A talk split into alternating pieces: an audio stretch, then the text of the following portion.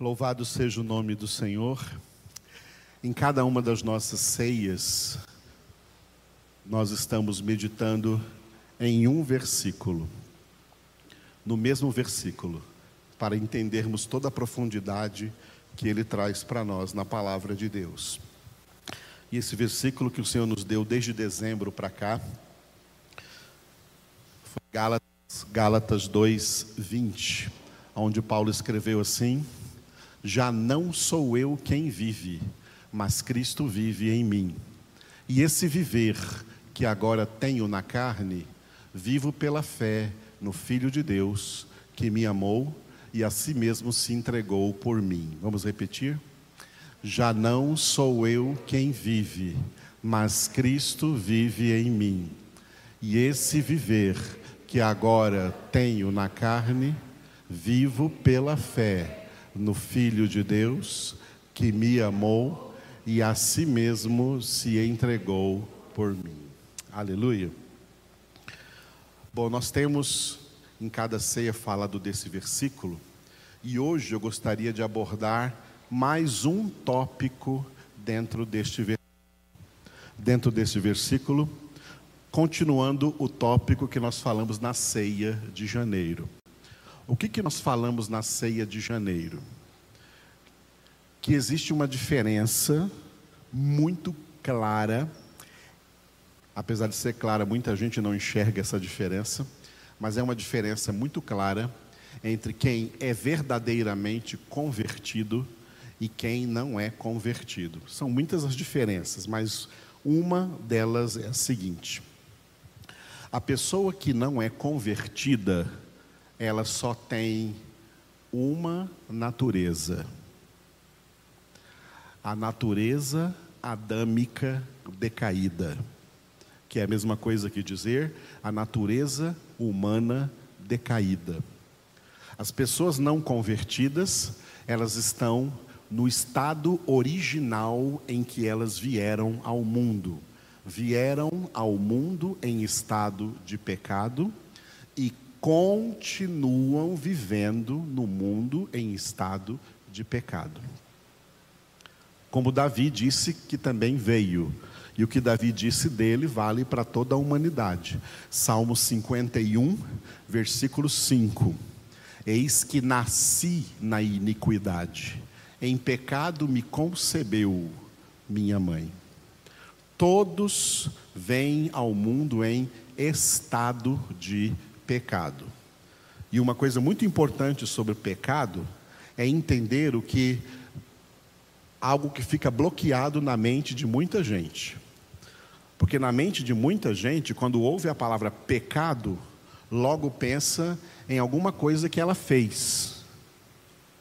Que pecado é alguma coisa que a gente faz. Ah, isso que eu estou fazendo é pecado? Mas pecado é muito mais do que as pessoas fazem. Pecado não é exatamente o que faz, mas é o estado em que vive, mesmo que não faça nada errado. Mas vem ao mundo no estado espiritual. É esse o sentido de Romanos 3, 23 todos pecaram e carecem da glória de Deus, ou foram destituídos da glória de Deus. Paulo não estava dizendo ali que cada um cometeu um pecado. Não está falando de pecados cometidos, mas está falando do estado natural de pecado em que todos vêm ao mundo. Nesse estado de pecado, a pessoa não convertida, ela só tem uma natureza, a natureza pecadora, a natureza decaída de Adão, natureza decaída que herdou de Adão e Eva, que foram nossos representantes no jardim do Éden e não passaram na prova que Deus deu.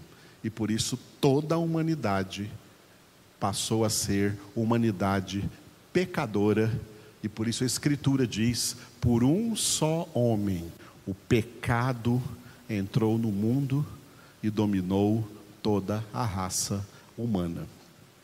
Esses seres humanos pecadores só têm uma natureza.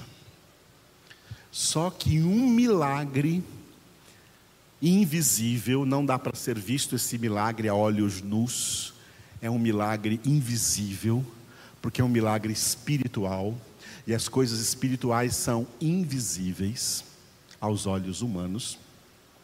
Um milagre acontece quando alguém é verdadeiramente convertido.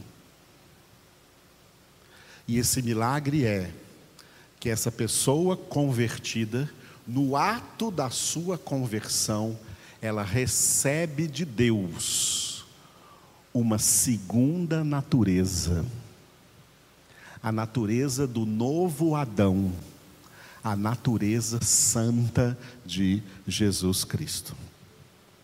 E essa se torna uma das grandes diferenças entre o convertido e o não convertido. O não convertido só tem a velha natureza do velho Adão. Mas o convertido, ele recebeu a natureza do novo Adão, mas, atenção, ele não perdeu a velha natureza.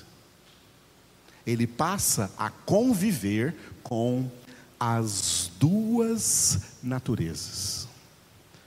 A velha natureza adâmica ainda está em nós, mas nós também recebemos uma nova natureza, a natureza de Jesus, que é chamado de o novo Adão ou de o último Adão. Adão é uma, da, uma das palavras na Bíblia que significa homem, no sentido de protótipo protótipo para todos os seres humanos. O primeiro protótipo falhou e Deus elaborou então, segundo protótipo, Jesus Cristo para não falhar.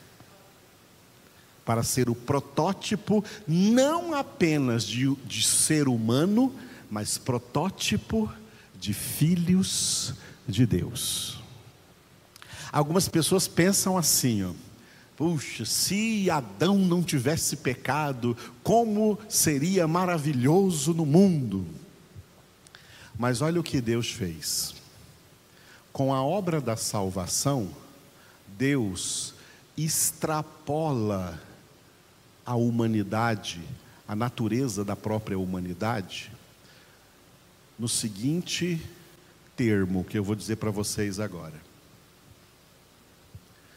Se a humanidade não tivesse pecado, tudo bem. O planeta Terra estaria cheio de gente sem pecado. Mas sabe o que, que eles não seriam? Sabe o que os seres humanos não seriam? Eles não seriam filhos de Deus. Eles seriam como os anjos, criaturas de Deus, mas não filhos de Deus. Somente pela obra da salvação em Cristo é que um pecador, pela conversão, recebe o direito de ser feito filho de Deus. Então Deus faz da obra da salvação uma obra infinitamente mais gloriosa do que a a primeira criação seria se o homem não tivesse pecado. Se o homem não tivesse pecado, a humanidade inteira seria santa, como os anjos santos, mas não seriam filhos. Pela salvação, nós somos feitos filhos de Deus. Em Hebreus, você lê lá no capítulo 1, versículo 5, assim, ó: A qual dos anjos disse Deus alguma vez: Tu és meu filho? Porque tem gente por aí que acha que os anjos são filhos de Deus. Anjos não são filhos de Deus. A Bíblia diz isso. Deus só tinha um filho unigênito e eterno, Jesus Cristo. E na obra da salvação, ele sacrificou esse filho para que por meio da fé nesse Filho, por meio de Jesus Cristo, os salvos também se tornassem filhos de Deus e pudessem chamar a Deus de Pai. Aleluia. Se o nosso modelo fosse Adão, ele não tivesse pecado, seríamos apenas criaturas. Mas agora o nosso modelo é o novo Adão. O nosso modelo é o próprio Filho de Deus. Então nós, seguindo esse modelo, nos tornamos filhos de Deus. E a própria natureza do Filho de Deus, a própria natureza do Filho de Deus, Deus colocou em nós na conversão. Só que aí nós temos duas naturezas. E essas duas naturezas, elas são antagônicas. Elas são contrárias. São duas naturezas que Paulo chama nessa mesma carta aos Gálatas, lá no capítulo 5, Paulo chama essas duas naturezas de carne e espírito. A carne milita contra o espírito, o espírito milita contra a carne, porque são contrários, porque são opostos. E aqui vem a nossa grande responsabilidade na obra da salvação, da nossa própria salvação. Qual é a nossa responsabilidade pessoal, responsabilidade de cada um de nós na obra da salvação? É é dupla. É crucificar a velha natureza e desenvolver a nova natureza que nós recebemos. Para que a nova natureza vença, primeiro dentro de nós, vença a velha natureza. Só tem vitória fora se primeiro tiver vitória dentro. Quem não vence dentro, não vencerá fora. Para vencer o pecado, para vencer a carne, para vencer o diabo, para vencer o mundo, tem que vencer aqui dentro. Crucificando a velha natureza. É por isso que Jesus falou da cruz em Mateus capítulo 16, versículo 24: Se alguém quer me seguir, negue a si mesmo, tome sua cruz e siga-me. Como nós cantamos hoje no cântico: Levarei eu também minha cruz. Qual é a nossa cruz? A nossa cruz é para crucificar a carne, é para crucificar a velha natureza. É essa velha natureza que Paulo chama de eu. Já não sou eu quem vive. E a nova natureza, a natureza espiritual, é que Paulo chama de Cristo. Mas Cristo vive em mim. Então, o que Paulo está dizendo aqui no início desse versículo é: Eu estou crucificado e é exatamente isso que ele disse, se você ler aqui, antes de Gálatas 2:20, o final do versículo 19. Gálatas 2:19, a última frase, Paulo diz: "Estou crucificado com Cristo".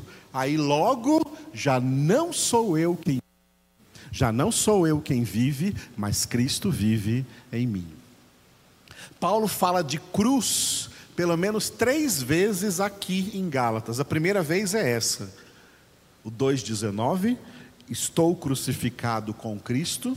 A segunda vez é em Gálatas 5,24. Gálatas 5,24, onde ele diz: Os que são de Cristo Jesus, alguém aí é de Cristo Jesus? Então veja bem se você se encaixa nessa palavra os que são de Cristo Jesus crucificaram a carne com suas paixões e concupiscências. Prenderam na cruz a sua velha natureza. não estão deixando a sua velha natureza viver, estão deixando a sua velha natureza presa na cruz, 24 horas por dia. E aí Paulo fala de novo de cruz, no capítulo 6, versículo 14, Gálatas 6, 14. Mas longe esteja de mim gloriar-me, senão na cruz de nosso Senhor Jesus Cristo, pela qual o mundo está crucificado para mim e eu para o mundo. O verdadeiro cristão, ele tem a cruz como uma separação que o separa do mundo espiritualmente e separa o mundo dele. Para um cristão desfrutar das coisas do mundo, ele tem que descer da cruz. Lembra que Jesus foi tentado a descer da cruz? Lembra que pessoas ali, pessoas ali foram usadas pelo diabo para fazer para Jesus uma proposta dessas? Desce da cruz e nós creremos em ti. Os judeus prometeram a Jesus um avivamento de fé nele. Nós vamos crer em você, nós era judeus lá embaixo falando isso. Nós vamos crer em ti se você descer da cruz. Era o diabo tentando Jesus a descer da cruz, porque Jesus, se ele usasse a sua natureza divina naquele momento, ele tinha poder para descer da cruz. Mas não foi isso que o Pai mandou ele fazer. O Pai havia mandado ele ser obediente até a morte, e morte de cruz, e não a descer da cruz. E Jesus obedeceu o Pai, e é por isso, pela obediência de Jesus, nós temos salvação. Da mesma forma, nós agora temos que crucificar a carne, crucificar a velha natureza, crucificar o eu. Quando, vamos mudar, vamos mudar a, a pergunta: quanto tempo Jesus ficou crucificado? Resposta: Ele ficou crucificado enquanto estava vivo.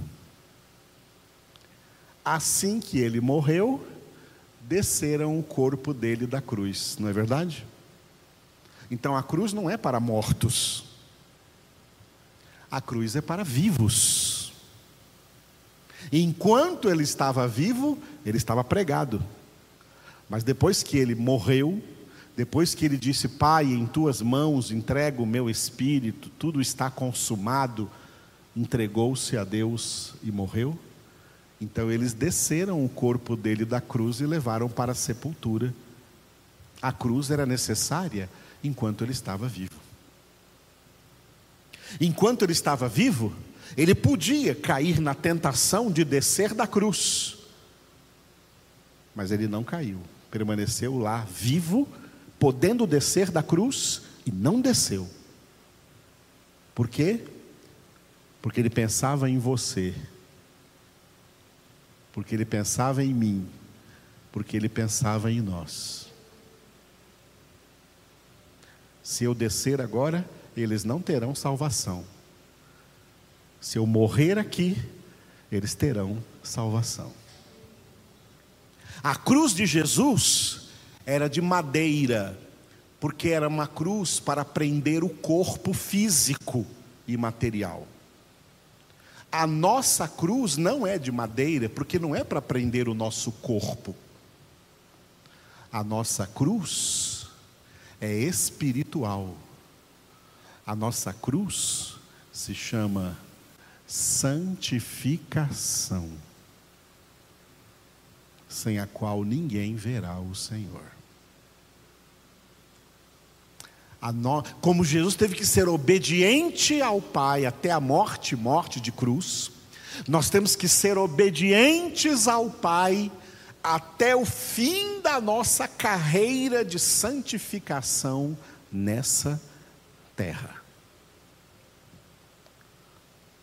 percorrendo essa carreira que nos está proposta, olhando firmemente para Jesus, o Autor e Consumador da nossa fé. Sendo como Deus disse a Josué, fortes e corajosos para não nos desviarmos, nem para a direita, nem para a esquerda, de todas as palavras deste livro da lei. Sendo como Jesus disse, pessoas que colocaram a mão no arado e não olharão para trás, porque aquele que olha para trás não é digno do reino de Deus. O povo tirado do Egito, quando estava no deserto, rumo à terra prometida, olharam para trás, sentiram saudades do Egito, quiseram voltar. Deus os matou no deserto.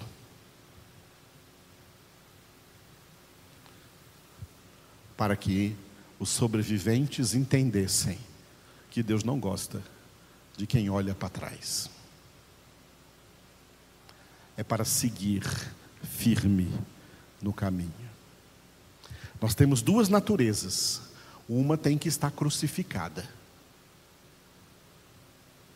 A sua carne vai te fazer muitas opções, muitas propostas, para você satisfazê-la. Aí Paulo disse em Romanos 8: Não devemos nada para a carne, para vivermos segundo a carne. Porque se fizerdes a vontade da carne, caminhais para a morte.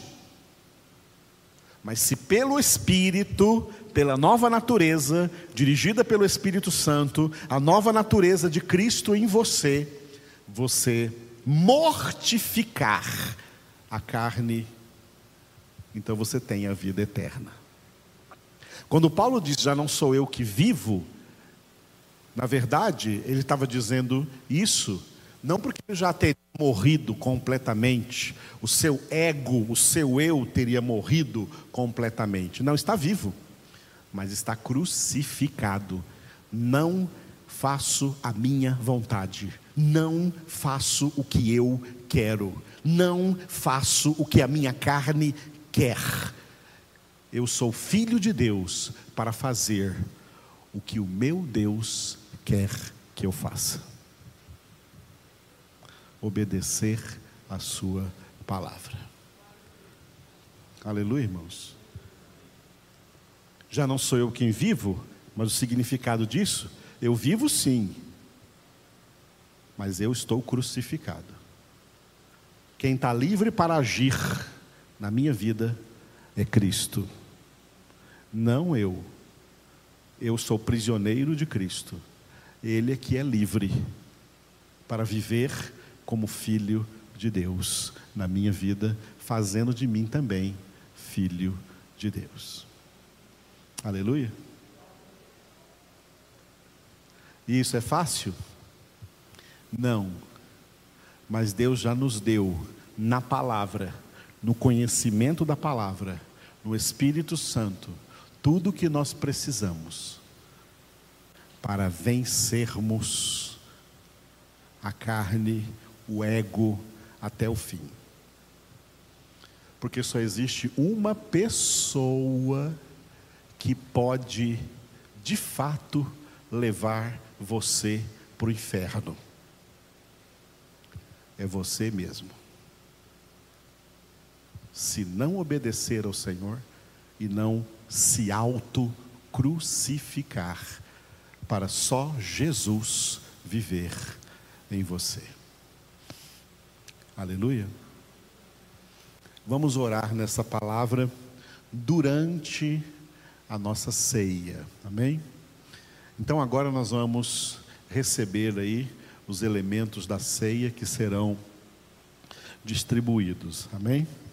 Enquanto isso, Vamos orar juntamente como Jesus nos ensinou.